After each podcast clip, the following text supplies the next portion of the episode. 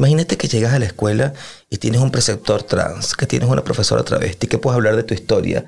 Ya eso te marca una cierta posibilidad de contacto distinta a la que no tienes en otros espacios. Mira, una cosa que me llenó de ternura, este, una estudiante que una vez se llama Betiana, que me dijo una vez, Manu, yo, a mí lo que más me hace feliz de la mocha es que es el lugar donde me miran a los ojos, me llaman por mi nombre y me tratan con respeto. Que la escuela sea eso, significa que esa escuela es un refugio, es un lugar al que yo quiero volver. Identidad. Género. Diversidad. Reivindicación. Ley. Democracia. Reparación.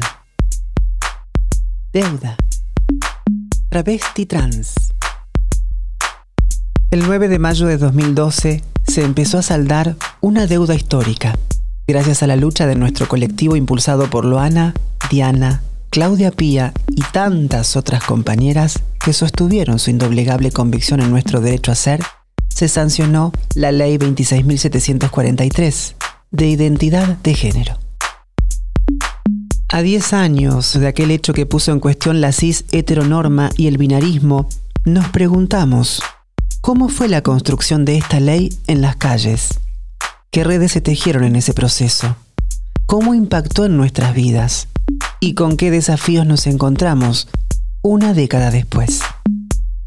Mi nombre es Diana Surco y esto es Identidad de Género, un podcast de Feminacida. Hoy nos encontramos con Manu Mireles, secretaria general de la Asociación Civil Mocha Celis, docente en la Universidad de Buenos Aires y en la Universidad de 3 de Febrero, para preguntarnos cómo impactó la ley de identidad de género en el ámbito de la educación, cómo se vincula esta sanción con la historia de la mocha.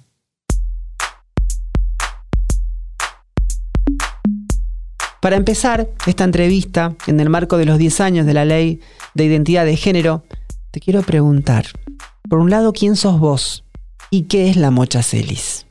Qué pregunta mm, maravillosa. Yo soy, soy una persona que mm, nunca se ha acomodado demasiado a los rótulos y a los estereotipos.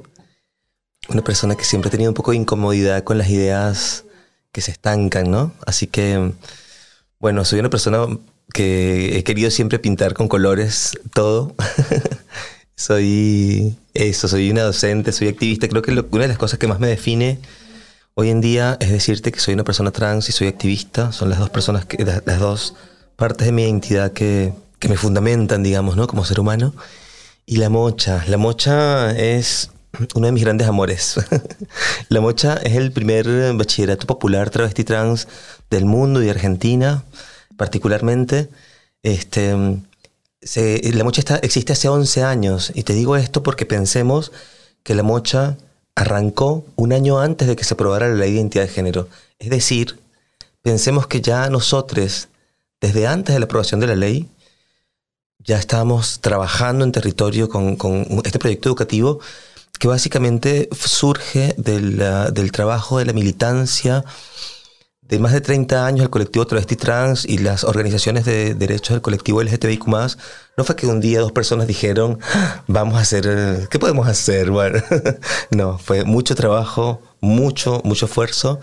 Y es un proyecto que desde que comenzó se supo como básicamente con la necesidad de pensar la educación desde otro lugar. Una educación que sea del colectivo para el colectivo, una educación en la que nuestras historias de vida nuestros relatos y nosotras, nosotros y nosotros hagamos parte del espacio de forma integral. Entonces, estamos pensando en un espacio que está atravesado por la perspectiva de derechos humanos, la perspectiva de género y diversidad sexual y la perspectiva de educación sexual integral no binaria. Así que así comienza. Hoy en día somos una asociación civil. Ya tenemos 11 años. Bachi es un proyecto de los que llevamos adelante. También tenemos una escuela popular de géneros y diversidad, un área de empleo trans, tenemos un área de acceso a derechos, tenemos la Biblioteca Popular Loana Berkins. En definitiva, hemos ido creciendo, tenemos el TG Solidario que se creó en la pandemia. Pasamos de tener 8 o 12 estudiantes cuando la mocha comenzaba a este año tener una matrícula de 300 personas estudiando en la mocha. llegamos a poder acompañar a más de 1.500 personas travestis, trans y no binarias durante la pandemia. Y te cuento esto con una profunda sensación de, de alegría que me genera pensar la política desde las bases territoriales, pensar en la garantía de la justicia social desde la mirada travesti trans, pensar en el transfeminismo, pensar en eh, justamente eh, una pedagogía, una forma de vincularnos, una forma de hacer política situada en nuestra vivencia y nuestra experiencia. Yo creo que ahí tenemos un terreno fértil para seguir pensando y para seguir sembrando saberes, ¿no? Manu, hiciste una, un poco una, una, reseña ¿no? del Mocha en tan solo 11 añitos, que no son 11 añitos solamente. ¿Querés contarnos el Mocha se está por mudar? ¿O se está mudando ahora? Sí, en este momento estamos en un momento este, bisagra, porque eh, con la pandemia crecimos institucionalmente, nos constituimos como asociación civil, eso significa un montón de alianzas y proyectos, de convenios, de visibilidad y bueno, en tanto esto, responsabilidad y compromiso y por otra, el amor de que crezca la familia. O sea, en total están cursando 300, personas, trans, no binarias, no binarias. Y la, gran mayoría, nuestro, nuestro espacio no es un espacio exclusivo. O sea, que eh, no todas las personas son travestis, trans y no binarias, pero alrededor del 60% de los estudiantes, un poco más, somos todas personas travestis, trans y no binarias. Yo no puedo evitar pensar lo que a mí me habría cambiado la vida, poder tener referencias en las que yo pudiera mirarme. O sea, no, no, no sentir que tenía que esconderme, que estaba mal, que yo era un error y tener hoy un lugar en el que nos podemos abrazar en comunidad, porque la comunidad acá es fundamental para hablar de identidad, para hablar de educación popular, para hablar de derechos humanos, tenemos que pensar siempre en una mirada colectiva, porque esa mirada colectiva que nos legitima, que nos da amor, es la mirada con la que se puede construir en definitiva. Digo, la identidad tiene que ver obviamente con un registro personal, la identidad de género también, pero se construye a partir de una mirada colectiva, ¿no? Entonces yo creo que poder tensionar estas cosas y estar en un lugar que habitemos todas, porque vos sabés cómo es la movida. Digo, la, la vivencia travesti es diversa, hay un montón de formas de vivirlo. Este, yo recuerdo, un poco pensando en esto que me decías antes, que cuando yo comencé mi transición social, digamos, muchas compañeras trans, sobre todo travestis, me decían, pero es un loco, porque ¿cómo te dejas la barba? Pero nena, sacate esto y ponete aquello. Pero ¿cuándo las tetas? Porque claro, pensemos que venimos de una lógica de un mandato que incluso entre, en la vivencia de lo trans nos impulsaba exclusivamente lo binario. Mira, y mm. recuerdo cuando comenzó la ley, una estudiante, hicimos como varias que nos íbamos a cambiar el documento. Y una recuerdo que ya estábamos con una particular y cuando se fue, nos fuimos a hacer una nueva foto del DNI, el que hacía la foto del DNI le dijo, pero vos querés ser mujer y venís con barba. ¿Cómo es esto? Afectate bien, maquillate un poco. Le decía al del DNI. Y yo no podía evitar pensar, ¿qué onda? Que hay una, bueno, soy travesti, este es mi cuerpo, calzo esto, tengo esta voz, soy no binaria, tengo este cuerpo como todo lo que falta en el sistema educativo y lo central que es pensar en el sistema educativo como un espacio de socialización, pero también como un espacio en el que justamente garantiza incluso la existencia de muchas personas. Si una escuela, si un grupo docente abraza y contiene, acompaña y valora a una persona travesti, trans, no binaria, cualquier parte de la disidencia sexual, le está salvando la vida a esa persona. Libertad voces, perseverancia, memoria. Eh, en pocas líneas, eh, para quien no, saben o no conocieron quién fue Mocha, luego de eso contame cómo surgió precisamente, algo ya nos comentaste, pero si tenés que definirlo en cortas líneas, ¿quién fue la Mocha y cómo surgió precisamente esta escuela la Mocha fue una travesti tucumana afroargentina este, mm, que conocimos gracias a Loana, fue asesinada por la policía en, un, en, una situación que nunca fue totalmente esclarecida. Y una de las cosas que nos contaba Loana es que cuando estaban en las compañeras en el calabozo, la mocha como que no, tenía, no sabía tan, tan bien leer y escribir todavía, ¿no? Nos decía Loana. Y decía mm, eh, que ella le decía a las compañeras, enséñenle a la mocha, y ojo acá, oído atento, enséñenle a la mocha como que ella no se sienta menos. Y eso es una parte del corazón de la educación popular. Cuando yo te miro con la humanidad que te, que te mira un par, te estoy legitimando la existencia. No eres más, no eres menos. La educación popular, la educación crítica, la, educación con perspectiva de género, por eso nos salva la vida. Eh, así que eh, imagínate la mocha, travesti, ejerciendo la prostitución, tucumana, analfabeta, bueno, todo lo que queremos cambiar, resignificar. Eh, la mocha surgió porque un, grupo de estudiantes de, carrera de comunicación, si no me equivoco, fueron a hablar con Loana y dijo, ¿ustedes quieren hacer algo? Hay que hacer un batch. Y se pusieron eso a, a, los hombros y decidieron comenzar a laburar. Y bueno, ahí con Marlene Guayar, con Diana Zacayán, con Loana Berkins, eh, fue una gran alegría el compromiso de las compañeras. Eh, que, se cristaliza en un proyecto que tiene unas características que, para mí son muy particulares, porque no es un, no es un proyecto del colectivo LGTB, es una organización con una impronta bien travesti.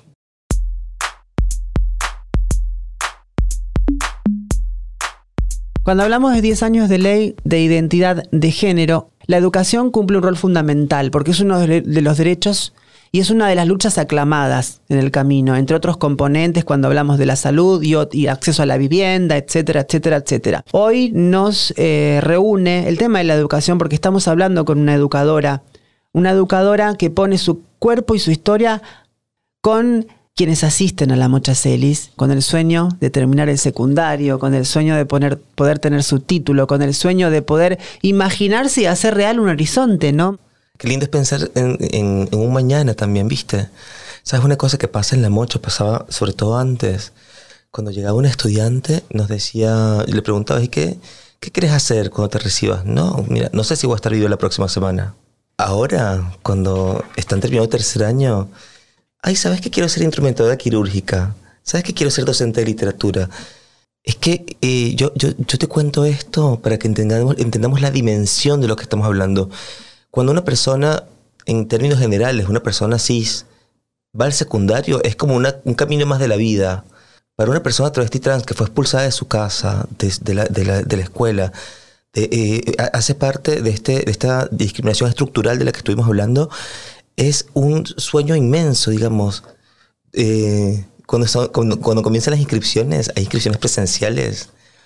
Cuando terminamos la inscripción, este, yo quisiera poder contarte con palabras la carita de una compañera que tú le dices, bueno, bienvenida, vas a terminar tu, secundario, bienvenida a la Muchacelis. No te puedo explicar la emoción, es como, y cuando reciben los títulos, digo, no se quieren ir más de la mocha, digo, siempre van a ser parte de la familia, digo, es como, esto que no, es, es, una puerta de entrada. Muchas veces cuando se habla, por ejemplo, de ESI, en la educación se dice que la ESI es la puerta de entrada a la ciudadanía sexual. Y yo más bien tengo otra lectura sobre la ESI y por qué es importante garantizar que se cumpla la, identidad, ley de identidad de género en los ámbitos educativos, que se cumpla la ley de educación sexual integral, porque para nuestro colectivo es la garantía de vida, no es la ciudadanía solamente. Y por otro lado, algo que me parece muy importante, que también es un marco en el que siempre eh, me parece que está bueno remarcarlo, y es que cuando hablamos de, de las leyes que garantizan los derechos para el colectivo LGTBIQ+, como la ley de identidad de género, ley de matrimonio igualitario, ley de cupo e inclusión laboral y trans, estamos hablando de la profundización de la democracia. Estamos hablando de la justicia social. No estamos hablando de leyes que favorecen solamente un colectivo específico. Estamos hablando de algo que dijo Estela de Carlotto. Recuerdo en un acto de, de la Universidad de Madres, dijo, es que a ustedes les pasa en democracia lo que a nosotros nos pasó en la dictadura. El no reconocimiento de la identidad. Ayer estaba en, un cumpleaños y me encontré una amiga me dice, te quiero decir algo, y me agarró con una complicidad chocha. Así como, digo, cuéntame. Ya me hice el cambio en el DNI. Yo no sé si una persona que no sea trans o no binaria, que se haya hecho cambio registral, sabe lo que eso significa. Que tus cuadernos en la escuela no tengan tu nombre, que tus lápices en la escuela no tengan tu nombre, que en la lista no te llamen por tu nombre, es muy violento.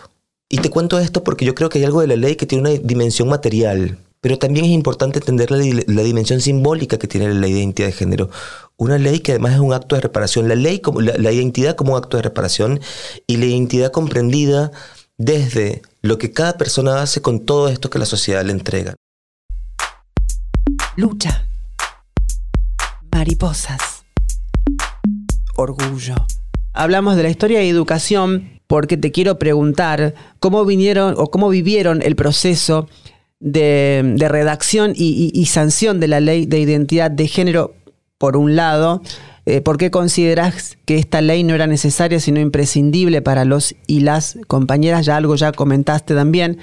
Ya hace muchos años con la ley lo vivimos con mucha emoción porque este texto, como muchos otros, se hicieron, eh, fue parte de una construcción colectiva. Digamos, la, ley de identidad de género se fueron textos trabajados con la participación de organizaciones, cosa que es fundamental y cosa que es inédito también en la región y en el país. Eh, muchas veces los marcos normativos son una bajada de línea que sacan de un cajón. Acá estamos hablando de un proceso normativo que se construyó colectivamente, que fue abrazado por la comunidad, también igual como pasó con la ley de cupo inclusión laboral travesti trans.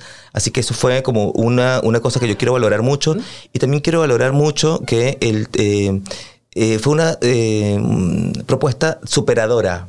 Entonces, que todo esto quede expresado de una forma tan abierta. Y yo algo que quiero decir, que es muy importante, que es que la ley de identidad de género es una ley totalmente abierta en el sentido de que mucha gente piensa que genera categorías de trans, no, no pasa por ahí. Si leemos el texto de la ley, dice el género es la autopercepción y nada más. Digo, es para mí lo más hermoso que puede haber este, y abre un montón de posibilidades de derechos. Yo recuerdo que ese día estábamos en el Congreso. Este, yo he llorado mucho en esa plaza este, de felicidad. Em, eh, y, y, me alegra decir que he llorado de felicidad en la Plaza del Congreso. Y ahora recuerdo particularmente tres veces que lloré mucho.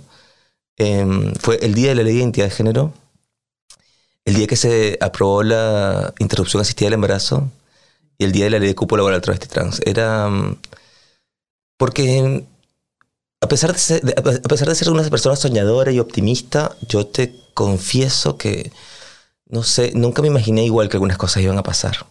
Lo logramos, compañeras, compañeros. Pasaron 10 años de ese 9 de mayo de 2012. Muchas cosas cambiaron otras tantas siguen igual. Esta es una pregunta que la hacemos a todas, todos y todas las entrevistades.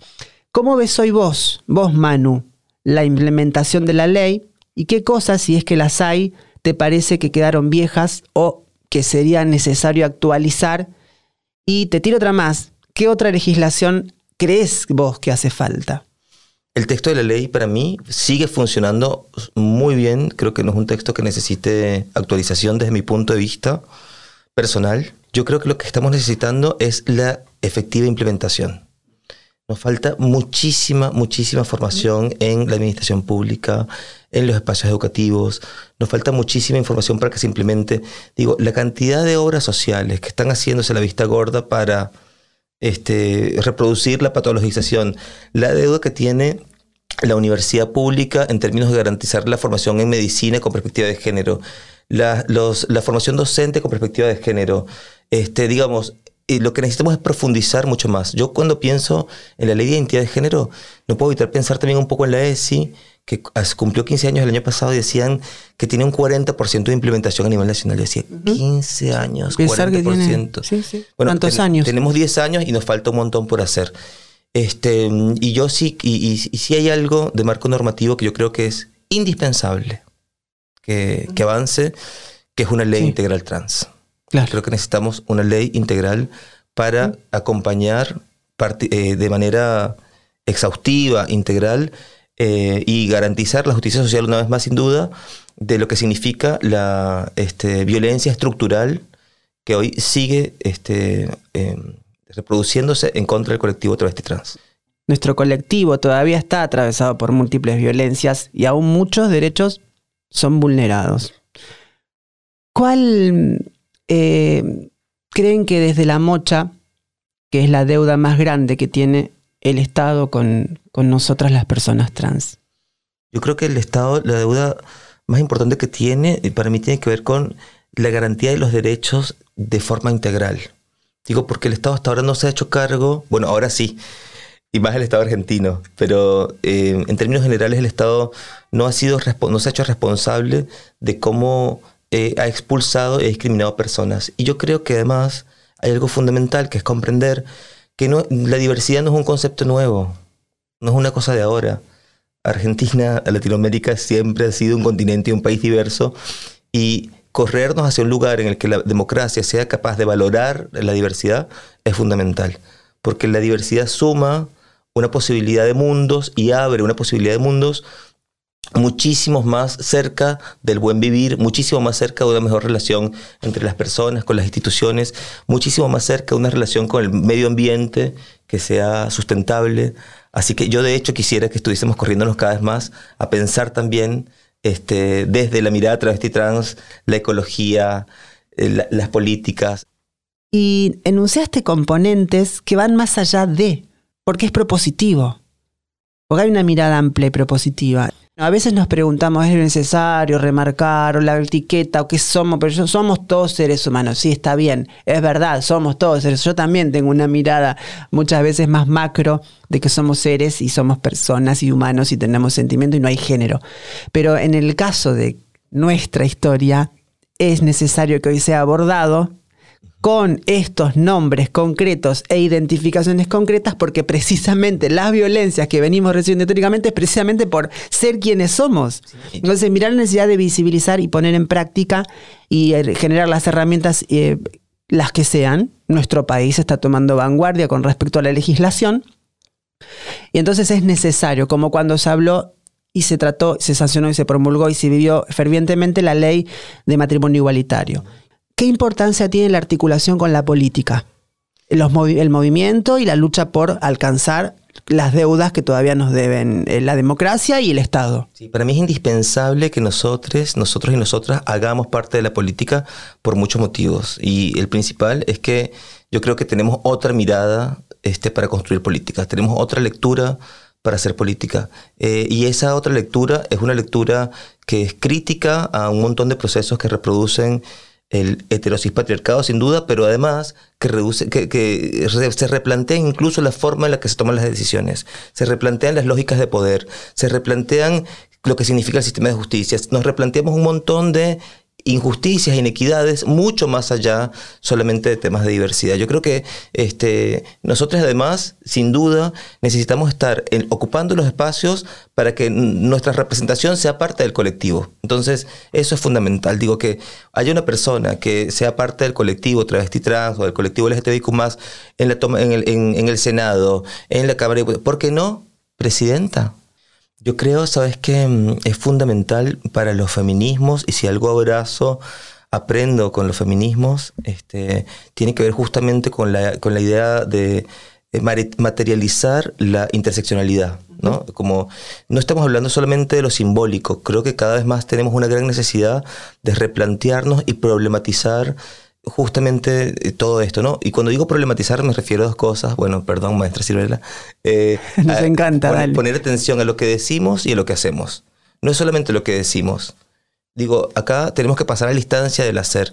Entonces, yo si tuviese que pensar la política desde la mirada feminista, si tuviese que pensar la política desde la mirada travesti, diría que a diferencia de la política como se, vive hoy, que es una mirada profundamente patriarcal, no sería como construir edificios, poner ladrillos y terminarlo y aplaudir. Sería algo más parecido a un jardín. Porque va a estar con vida, hay que cuidarlo, depende del tiempo, hay que dedicarle espacio.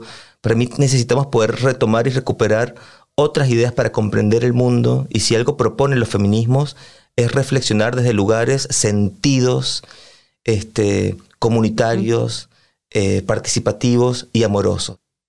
Te queremos agradecer por tu visita, por tu entrega, por tu espacio, por tomarte un ratito para estar con nosotras y sobre todo por ponerle voz más allá del cuerpo y tu historia y todo lo que estás poniendo, tu voz en este podcast que va a prevalecer y ya queda para el éter y para quien quiera escucharlo, porque esa es la idea, proponerlo con la temporalidad, ¿no? Y que lo escuchen chicas y chicos y chiques hoy como lo podrán escuchar dentro de 10, 20, 30 años y así seguir caminando.